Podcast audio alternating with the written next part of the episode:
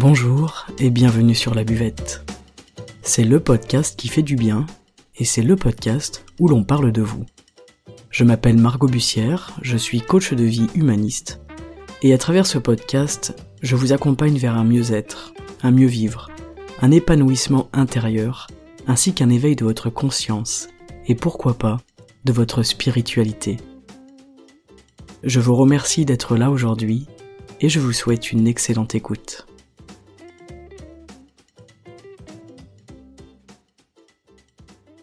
Eh bien, merci d'être là euh, sur le podcast, Maë, pour nous partager une lecture qui te tient à cœur. Il me semble que tu as envie de partager et de faire peut-être découvrir aux auditeurs, qui s'appelle, si je ne m'abuse, Le petit traité de l'abandon, pensé pour accueillir la vie telle qu'elle se propose. C'est ça, exactement. C'est un livre qui a été écrit par Alexandre euh, Jolien. Euh, c'est un philosophe euh, pas du 21e siècle, hein, il a l'âge de ma mère, donc je ne dirais pas l'âge de ma mère. Mais oui, donc c'est quelqu'un qui voit la vie, on va dire, très joliment, malgré tout ce qui lui arrive.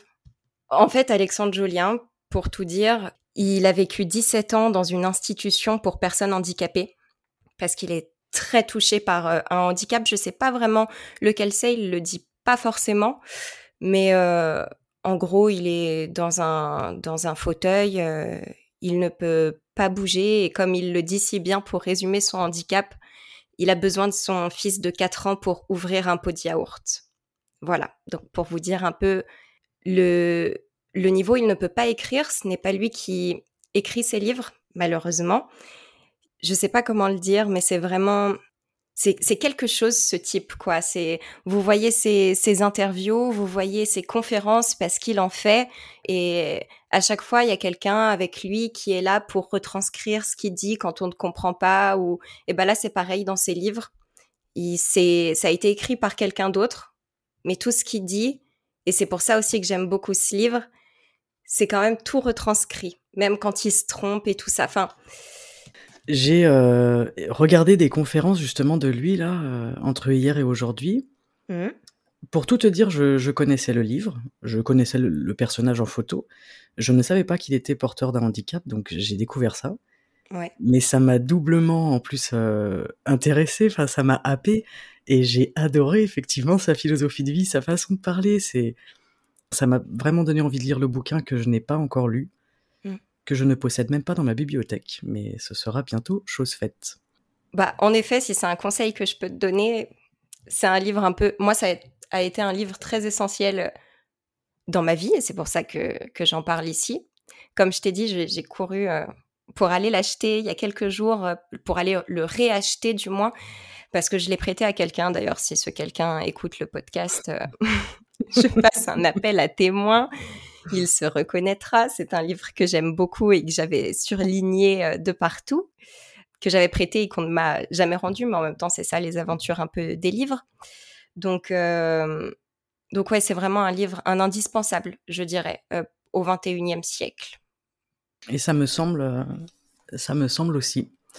Avant qu'on commence un petit peu à parler du bouquin, eh bien, j'aimerais bien, si tu es d'accord, que tu te présentes aux auditeurs qui ne te connaissent pas. Qui es-tu, Maë Eh bien, je m'appelle Maë, j'ai 20 ans. Euh, je suis pas quelqu'un d'extraordinaire. Hein, euh. Pour l'instant, on va dire que je travaille. Et en septembre, je rentre euh, dans une école, je rentre au cours Florent pour euh, parce que parce que voilà, parce que le cinéma, parce que tout ça, c'est un peu une passion et et du coup, je suis là aujourd'hui pour vous parler du livre qui m'a en quelque sorte sauver la vie. Merci.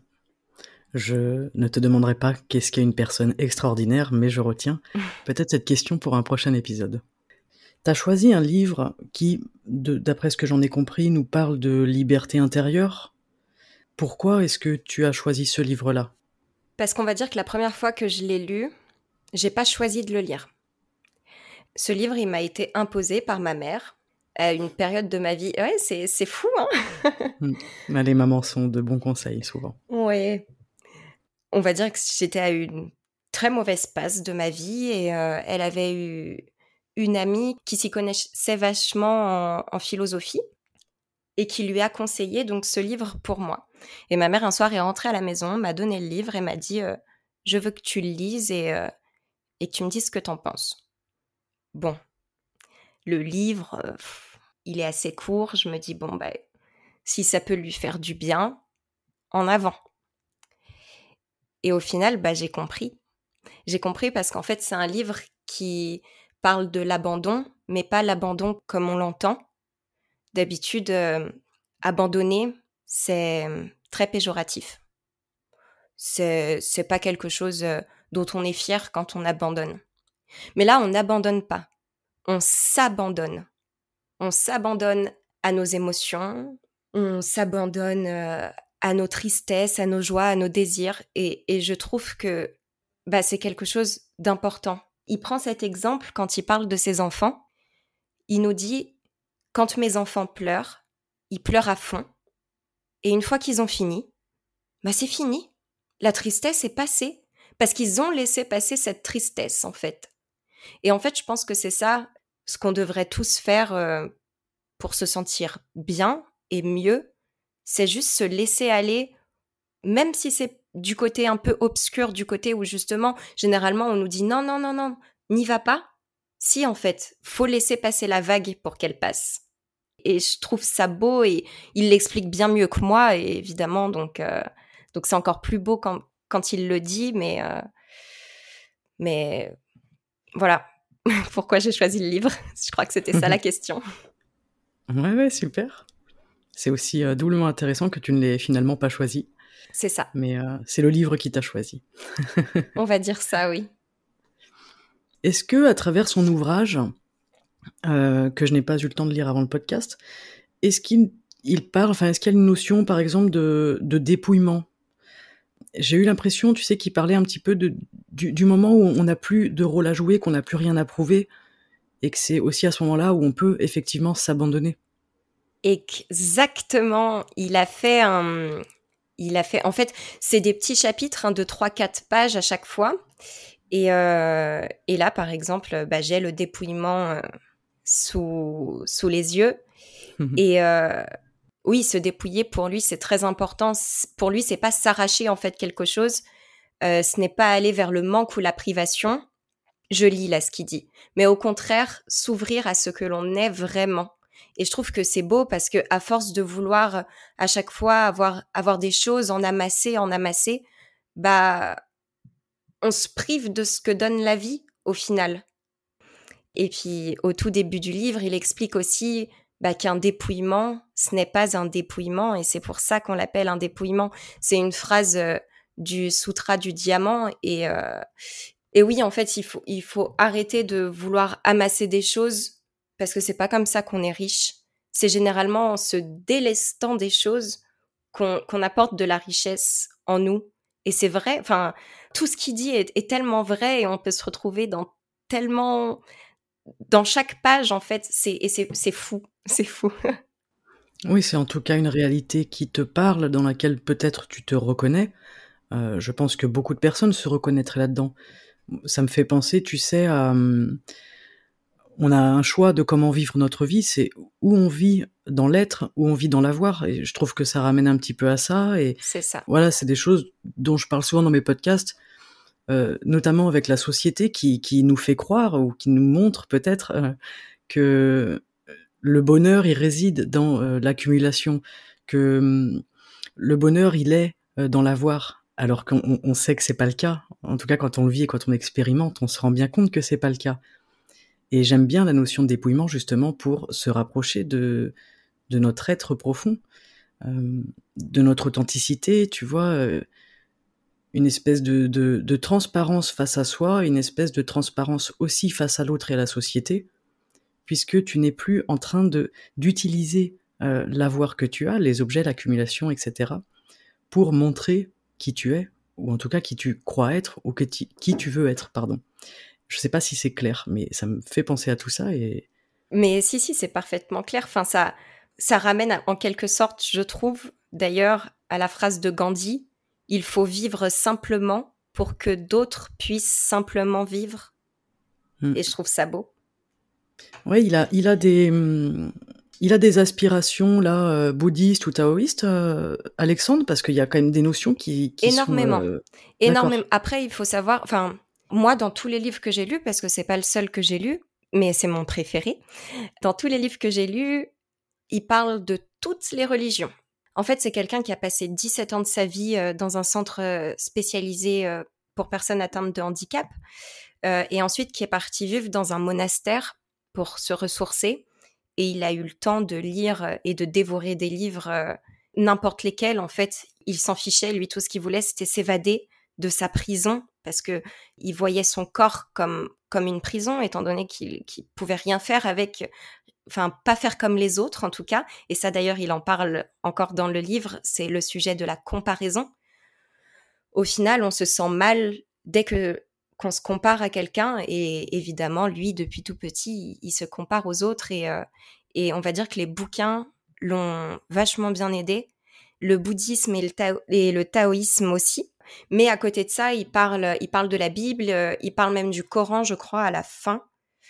Il me semble qu'il parle du Coran aussi. Enfin c'est quelqu'un qui est très ouvert sur à peu près tout et qui essaye juste de prendre le bien de partout. Et je trouve que le petit traité de l'abandon euh, reflète bien tout ce bien qu'il a appris en fait de tous ces livres qu'il a dévorés au cours de sa vie et de sa jeunesse. Ouais, on sent que c'est teinté de, plusieurs philosophies différentes qui peut-être se, recoupent toutes hein, finalement. Et c'est, je trouvais ça super intéressant. Je me demandais justement un petit peu son parcours de vie, donc merci de nous avoir éclairé. Et puis moi, j'irai chercher des infos et j'invite aussi ceux qui nous écoutent à aller chercher des informations et à se faire leur propre, euh, leur propre opinion et leur propre découverte. Oui. Par rapport, tu vois, à la comparaison, c'est aussi intéressant parce que en taoïsme, en médecine chinoise, etc., on apprend que nous, tout ce qu'on, tout ce qu'on émet, euh, comment je vais dire ça, tout ce qu'on ressent, ce sont toujours des choses qui fonctionnent par comparaison. Un exemple tout bête, si je te dis euh, j'ai très chaud, je suis en train d'émettre quelque chose qui est forcément relatif à une comparaison. Je, sais que j'ai chaud parce que j'ai eu froid. Tu vois ce que je veux dire? Bien sûr. Et de voir ça dans la vie de tous les jours, c'est vachement intéressant parce que quand tu te dis, euh, quand tu te dis quelque chose à toi, donc euh, se comparer aux autres tout simplement, ou se dire, euh, j'ai pas, j'ai pas une super voiture par exemple, tout bêtement. Mmh. Mais tu n'as pas une super voiture en comparaison de quoi, puisque ton véhicule t'amène d'un point A à un point B, mais en fait, effectivement, en comparaison, euh, ah bah oui, mais ma sœur, elle a une super voiture, euh, mon cousin, il a une super voiture, etc. Tous nos jugements de valeur, voilà, c'est ça que je cherchais comme mot tout à l'heure, c'était toutes les valeurs qu'on aimait. Euh, tous nos jugements de valeur sont des résultantes de nos comparaisons. Et quand tu comprends ça, c'est fou parce que tu te rends compte que ta valeur à toi, c'est aussi une résultante d'une comparaison. Mais c'est ça. Oui, non, mais si, on arrivait à se, à se défaire de, cette comparaison qui peut être évidemment bénéfique, mais qui bien souvent nous tire vers le bas, on aurait déjà beaucoup plus de légèreté et plus de liberté en fait dans, dans qui on est, dans ce qu'on est. Tu vois, on va se trouver trop dur, on va se trouver euh, trop méchant, on va se trouver trop euh, euh, pas assez courageux, etc. Toutes ces choses qu'on se trouve à nous, sur notre jugement de valeur à nous, c'est forcément des choses que l'on base par comparaison à d'autres choses ou à d'autres personnes ou à d'autres moments de notre vie quand tu as des femmes qui ont, tu sais, entre 30 et 40 ans, ça t'arrivera un jour, et qui se disent j'ai plus le corps que j'avais au lycée, à la fac, etc. C'est une comparaison. On aime moins son corps par comparaison au corps qu'on avait il y a quelques années, alors que c'est évident que la pesanteur ne nous aide pas. Bah, c'est ça. la vie, et voilà. Donc c'était juste pour rebondir là-dessus, parce que du coup, je je trouvais ta petite, ton petit partage euh, très intéressant à ce sujet-là. Et quand même, Alexandre fait un partage quand même bien mieux que le mien. Là, j'ai repris, enfin, je vais, je vais vous dire une de ses phrases. Pour lui, la comparaison tue le monde et le réel. Parce qu'au final, quand on se compare, bah, on cherche quelque chose qui n'est pas réel chez nous. En tout cas, parce que si on n'est pas comme ça, c'est qu'on ne devrait pas être comme ça. Et que la non-comparaison devrait être une pharmacopée euh, ça devrait presque être un réflexe quand on va mal. Et moi, je sais que bah, dans cette période de ma vie où ça n'allait pas très bien et où ma mère m'a forcé à lire ce livre, et bah, c'est vrai qu'après, je me suis dit, mais si j'arrêtais de me comparer? Ouais. C'est dur, hein? C'est ce que j'allais dire, c'est pas forcément facile. Non, c'est pas facile. Le, le, but, c'est d'y penser quand même. Voilà. Le, le fait déjà d'en avoir conscience, c'est énorme. C'est vraiment énorme. Nos prises de conscience, elles sont dans des petites choses comme ça qui vont nous toucher ou pas à un moment donné. Toi, ça a été ce moment-là où on t'a mis ce bouquin entre les mains et où ça t'a touché parce que peut-être tu étais aussi ouverte à ça à ce moment-là. Aussi.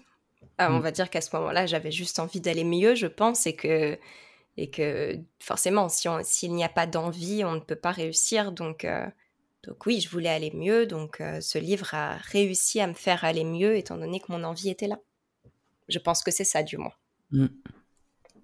Je voulais te demander, dans cet ouvrage, quelles ont été les valeurs qui t'ont parlé, celles en tout cas que, que tu as peut-être décidé de, garder dans ta vie ou d'apporter dans ta vie si elles n'étaient pas forcément déjà présentes? Il y en a tellement.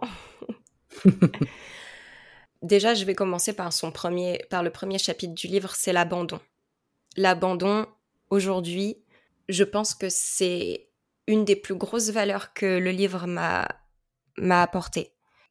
L'abandon, je trouve que c'est vraiment le plus important. C'est vraiment se laisser aller à, vivre à fond. Moi, en plus, je suis hypersensible et, et c'est pas super simple parce que parce que t'as toujours envie d'aller euh, à l'encontre de tout ce que tu ressens. Tu te dis toujours non, punaise, euh, si je continue là, je vais je vais pleurer. Faut pas que je pleure. Bah si, abandonne-toi à ce sentiment. Vas-y, laisse couler tes larmes, c'est pas grave, tout le monde pleure. Et puis après, tu verras, ça, ira mieux. Et en fait, c'est ça, c'est le ça ira mieux qui rejoint du coup euh, le thème du ce n'est pas compliqué, qui est aussi un, un de ces chapitres. Ce n'est pas compliqué. Voilà, juste, euh, c'est pas compliqué. Là, je suis triste. C'est pas compliqué. Je pleure. Et du coup, je vais mieux. Voilà, c'était pas compliqué en fait. Cette notion aussi de ce n'est pas compliqué, je trouve que c'est quelque chose de super intéressant. Tu loupes ton bus le matin pour aller en cours ou pour aller euh, au travail ou tout ça, c'est pas compliqué, j'attends le prochain. Écoute, c'est pas compliqué, j'arriverai en retard, mais ce n'est pas grave, c'est pas compliqué, j'arriverai quand même. C'est ne pas compliquer les choses, ne rien surrajouter euh, quand il y a des difficultés en fait, parce que plus on va compliquer les choses, plus on va surrajouter, bah, plus ça sera compliqué et plus ça sera dur de sortir la tête hors de l'eau. Tu vois ce que je veux dire? Je vois très bien ce que tu veux dire et je trouve ces deux valeurs euh, pertinentes. Enfin, en tout cas, euh, en tout cas, ça donne envie déjà de, lire le livre et ça donne envie aussi de les appliquer et ça me mène dans une transition de maître à ma prochaine question. C'est qu'est-ce que toi tu as choisi d'appliquer dans, dans ce livre-là? Et est-ce que, euh, est-ce que peut-être ça, ça en a découlé une philosophie de vie, tu vois? Euh. Alors ça, ça fait un petit peu écho à, ce que je viens de te, te demander avant. J'en suis bien consciente, mais parce que du coup tu as anticipé mes questions. parce que dans le concret, en fait, c'est toujours, euh, c'est toujours ça, les idées sur le papier, c'est super, et puis quand on se retrouve face au truc, tu vois, c'est pas forcément facile. Bien sûr. Mais l'exemple du bus était très bien. Oui. Donc en soi, ça répondait aussi à la question. Oui, c'est sûr, c'est sûr. C'est je ne veux pas vous mentir en disant que euh, que j'applique tout ce qu'il y a dans ce livre à la lettre tout le temps et tout ça. Pas du tout. Hein. c'est même plus rare quand je l'applique que quand je ne l'applique pas. Mais, mais je pense que c'est pas ça le plus important. C'est pas le fait de l'appliquer, c'est le fait d'en avoir conscience. C'est le fait de, bah, après une grosse colère, après, euh, je sais pas, après une grosse colère de frustration parce que oui, j'ai loupé mon bus avant d'aller au travail. Et bah, c'est après que je me dis, ah ouais, mais, mais en fait, c'est pas compliqué, quoi. C'est quand même, euh, c'est bon, je peux me détendre, c'est pas compliqué, c'est pas grave, au pire. Il y a pire, il y, aura toujours pire de toute façon. Là, on en revient à la comparaison. Des fois, la comparaison est quand même une bonne chose pour ce genre de situation aussi. Ouais. En fait, c'est juste d'en avoir conscience, de savoir que c'est dans un coin de ta tête. Et ouais, et, de laisser aller la vie. Et puis, bah oui, forcément, il y a des fois où, où je m'emballe, il y a des fois où ce livre, je le respecte pas du tout et où je me dis de toute façon, ça sert à rien. Euh, c'est que des pensées. Euh, des pensées euh, de philosophes. Euh. Et en fait, non, parce qu'après, quand je me calme, je me dis, ah, en fait, peut-être que si j'avais réagi comme ça, ça m'aurait peut-être plus aidé que d'avoir réagi comme j'ai réagi. Et ça veut pas dire que la fois d'après, je réagirai euh, comme dans le livre, pas du tout. Ça veut juste dire que j'en ai conscience et je trouve que avoir conscience en quelque chose, c'est quand même des fois bien mieux que le pratiquer. Je sais pas si c'est clair. oui, c'est clair. Euh, moi, je pense que d'en avoir conscience, c'est évidemment euh, bien, c'est nécessaire. Après, euh, dans la pratique, ce qui est intéressant, c'est qu'on va voir ce qui nous plaît, ce qui nous plaît pas, ce qui nous parle, ce qui nous parle pas. Là où on est plus ou moins bon, là on est, ah bah, là où on est catastrophique, voilà. Et mmh, c'est aussi en pratiquant que nous-mêmes, on va se faire notre euh, philosophie de vie, etc. Lui, il nous propose une vision, il nous propose d'ailleurs sa vision, qui doit être très personnelle, euh, au vu de ce qu'il a vécu, etc. Il est évident qu'on n'aura peut-être pas le même savoir-faire, en tout cas la même capacité à lâcher prise, à s'émerveiller. J'imagine un petit peu, voilà, que ça doit tourner autour, autour de ça aussi, tu vois, être. Euh, c'est ça content de, là où je suis, être heureux de ce que je suis en train de manger, etc. Tu sais, mm. un petit peu cette... La gratitude. Exactement, ça me fait bien penser à ça. Parfois, on, oublie que nous aussi, on est capable de faire tout ça. Et je trouve que c'est en l'expérimentant, en le faisant, qu'on se dit, ah oui, mais en fait, c'est plutôt agréable. Euh, là, j'y arrive pas, là, j'y arrive. Mais en fait, tant pis, il n'y a pas de jugement de valeur. Mm. C'est moi, comment est-ce que je décide et comment est-ce que j'ai envie de vivre ma vie? C'est ça. Parce que je trouve que quand même, nous, en tant qu'humains, on est quand même des, des personnes très ingrates. et euh, il n'y a pas cette gratitude dans...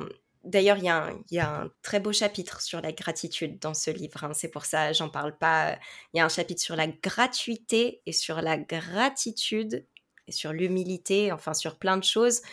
La gratitude est un très beau chapitre de ce livre parce que c'est vrai qu'on est on est trop ingrat et pas que avec les autres, pas que avec la terre, pas que avec euh, euh, nos parents ou notre famille, mais surtout avec nous-mêmes. Et, on en revient à ce premier chapitre qui est l'abandon, c'est qu'on ne s'abandonne pas vraiment à qui nous sommes.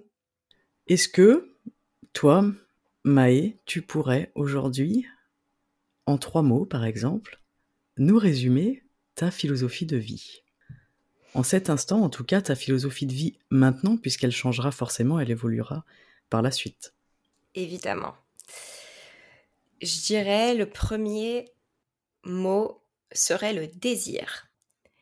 Le désir, c'est pas quelque chose qui est mauvais, en tout cas, on en parle beaucoup comme quelque chose de mauvais quand on suit ses désirs, c'est c'est pas forcément bien, mais moi je parle des désirs qui sont vraiment au plus profond de nous, les désirs qui nous animent, nos passions, ce qu'on veut faire, ce qu'on aime faire, ce qui nous rend heureux, tout simplement.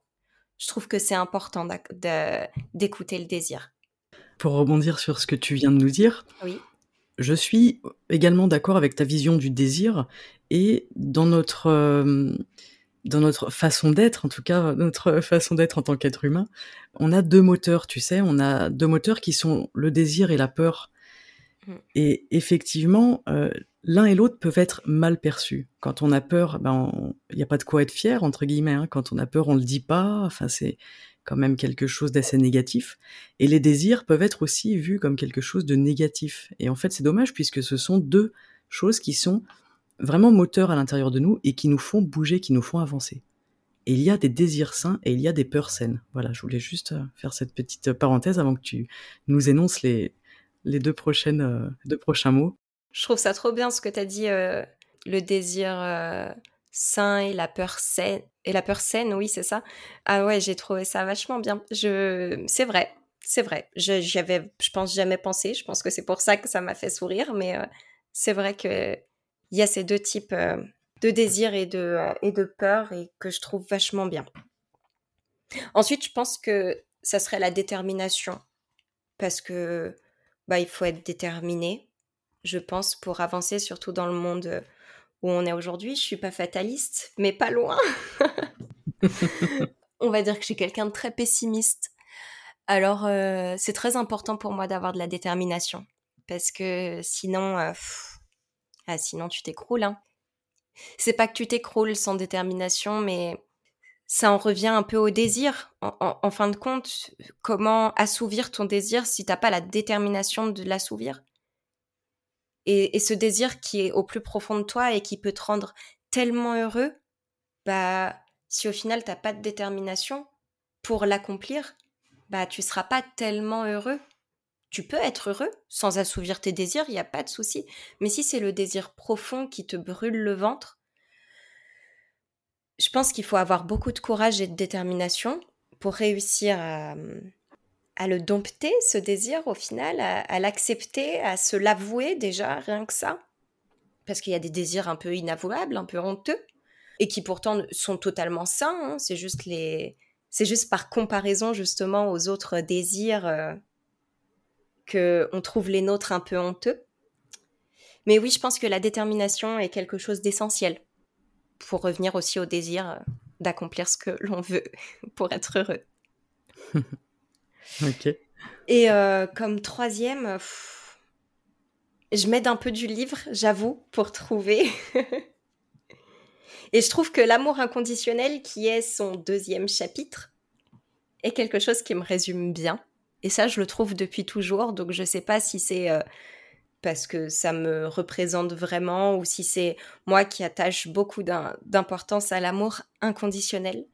Mais le fait d'aimer sans condition, sans dire à l'autre je t'aime seulement si tu fais ça, je trouve que ça te rend heureux. Et au final, bah, tout ce qu'on cherche en tant qu'humain, c'est être heureux.